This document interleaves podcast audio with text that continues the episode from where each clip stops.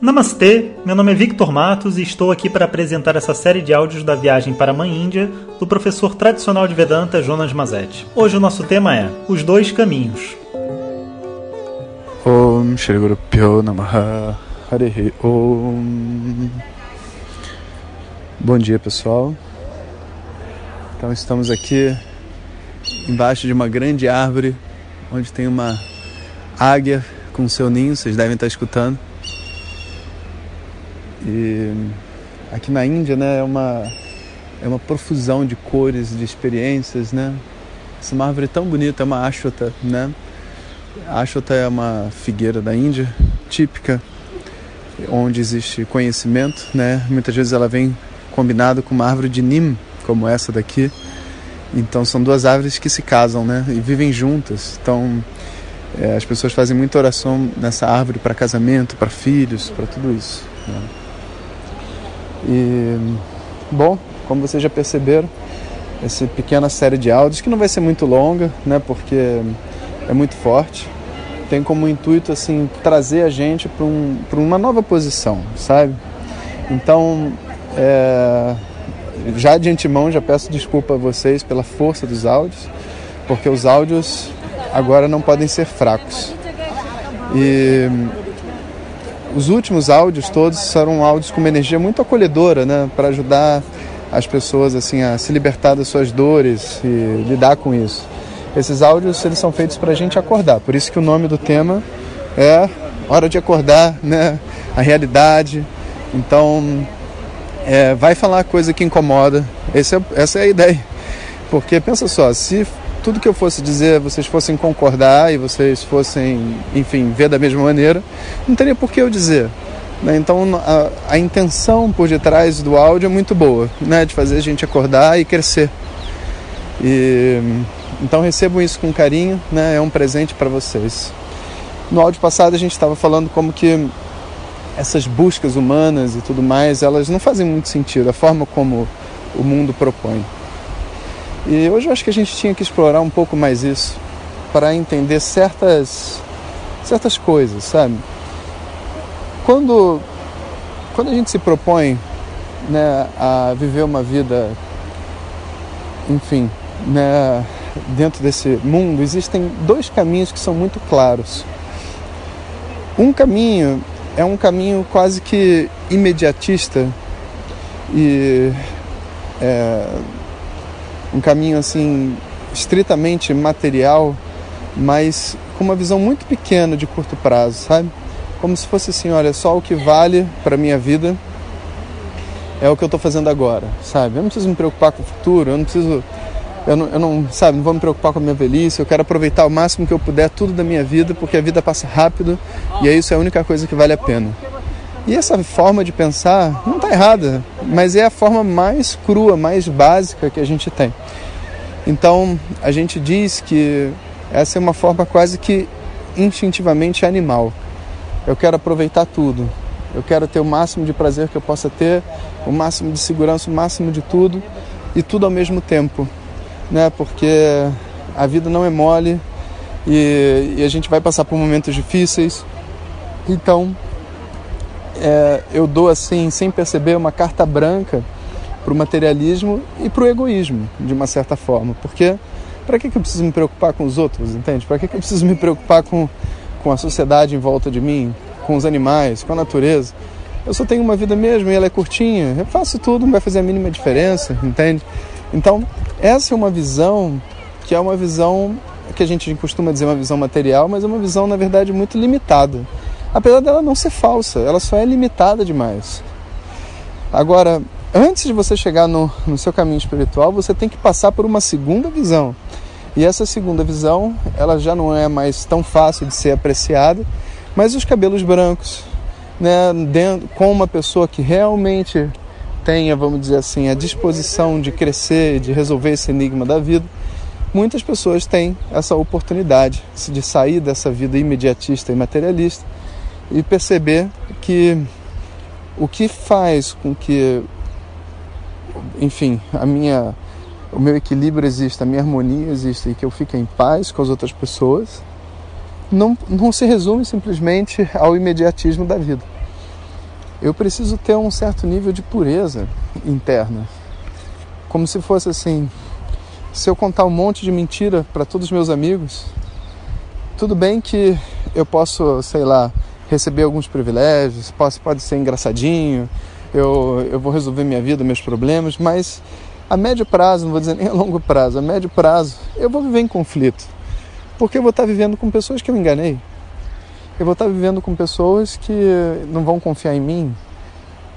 E, e, e mesmo que a pessoa nunca venha saber, só o fato de eu saber que ela pode descobrir, eu já estou em conflito.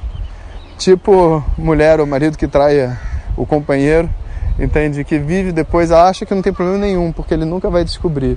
Mas depois a pessoa vive um medo durante muito tempo. E você vê só, quando a gente fala assim, traição, mentira, amizade, isso a gente não está falando de espiritualidade ainda não. A gente está falando só de uma coisa básica da vida e uma visão. Porque numa visão material direta, eu falo assim, cara, por que, que eu posso, não posso ter um outro relacionamento? Por que, que eu não posso ter uma experiência com alguém? Eu saí, estou saindo com alguém, aí senti vontade de ser com outra pessoa, eu saio, ninguém vai ficar sabendo, eu resolvo isso dentro de mim, tiro essa pressão. Isso é uma coisa muito fácil de se pensar e, e parece ser muito óbvia, sabe? E, só que se você tiver um pouco de sensibilidade, você vai ver que não é assim. Porque no momento que você faz essa opção de viver, entre aspas, né, uma mentira, isso consome a mente. E agora você acaba destruindo o seu relacionamento. E não só o seu relacionamento com seu marido, mas os filhos vêm junto, porque afinal de contas a família é uma só. E os, os sonhos, as fantasias né, que a gente sustenta desde que a gente se relaciona, sabe? Tudo isso também vai afundando, porque está tudo conectado. E daqui a pouco eu começo a ver que no futuro eu não me vejo bem com aquela pessoa, eu não me vejo bem com aquele emprego, eu não me vejo, sei lá, aceita pela minha própria família. E quando você vê, não é porque por, por nenhum outro motivo, a não ser que a pessoa vive para ela mesma uma mentira. E não quer dizer que ela traiu a outra, né? Porque viver uma mentira não é necessariamente você trair a outra pessoa assim de, né? Tipo, eu dei o exemplo, né, sexualmente falando ou contar uma mentira para um benefício. Às vezes é você viver uma mentira de você não ser capaz de mostrar para as outras pessoas que vivem com você quem você é, o que você pensa, como se a sua própria vulnerabilidade, a sua loucura interna, os seus erros, os seus defeitos, você estivesse tentando esconder para ser uma pessoa perfeita para elas. Por mais que pareça que você está fazendo uma coisa boa, porque olha só, você está tentando ser perfeito para o outro, no fundo você está criando um problema. Porque ninguém se relaciona com ninguém perfeito. E mais cedo ou mais tarde, a gente descobre que aquela mãe controladora, na verdade, não era uma mãe amável, era uma mãe carente. Porque quem controla é inseguro, é carente. Quem ama, dá liberdade. Né?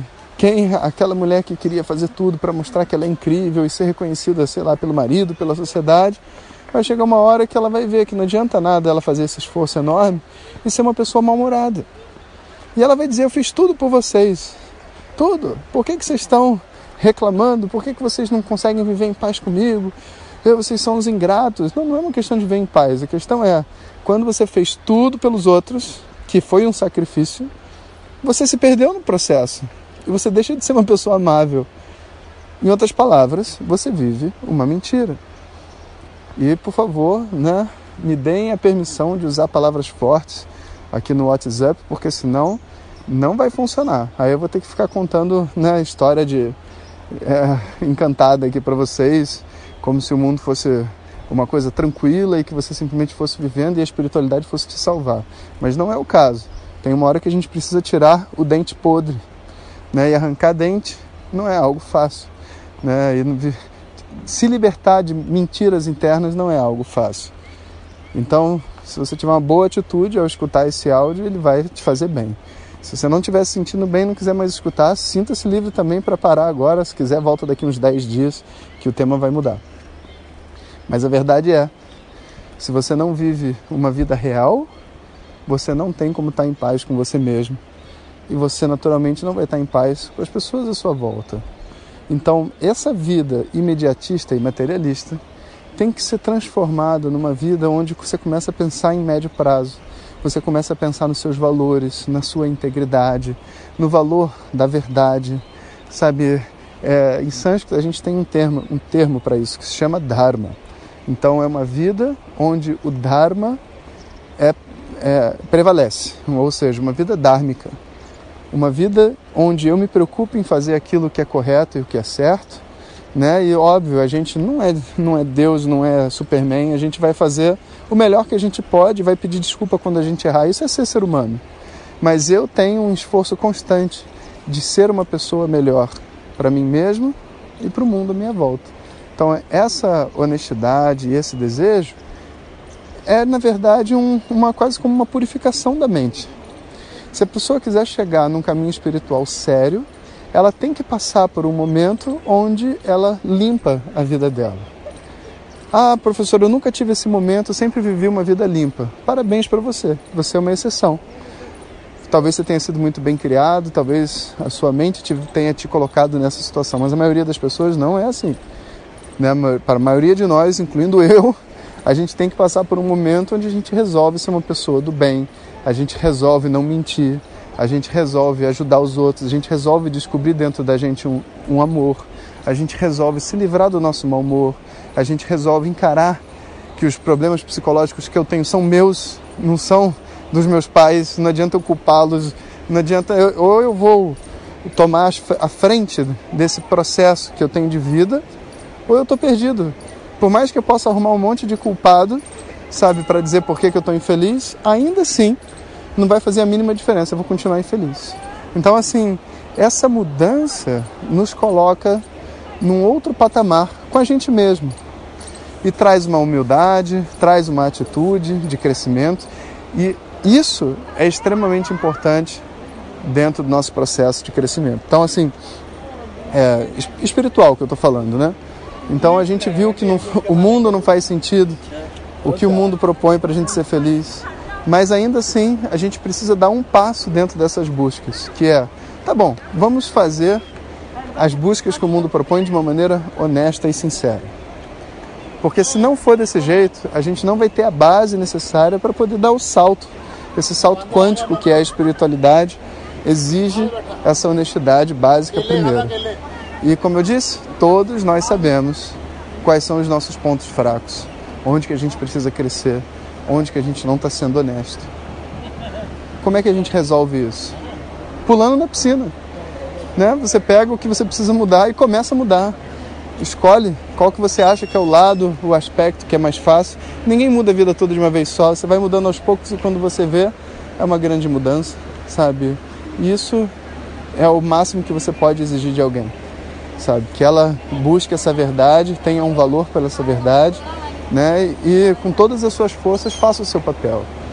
Daí para frente, aí está na mão de Deus, né? Quanto tempo vai levar, como que vai ser, as descobertas que vão acontecer, né? E a gente acaba se descobrindo uma pessoa mais inteira. A gente acaba descobrindo que na verdade, por mais que a gente tenha sido enganado, a gente também se deixou enganar. E se a gente se deixou enganar, é porque a gente também estava enganando e de repente o ciclo se fecha e a gente vê que está tudo em ordem. Por mais que o mundo pareça torto, que as pessoas não sejam honestas, que não sei o que, então você descobre que na verdade a minha desonestidade, né, ela rima com a sua, ela é compatível e é por isso que a gente se conecta e é por isso que a gente, entre aspas, né, se engancha e fica vivendo esses sofrimentos, enfim, né, por aí. Então convido a todos vocês a fazer essa reflexão e aguardo vocês no áudio de amanhã. Om Sahana Vavatu Sahanau Bhunaktu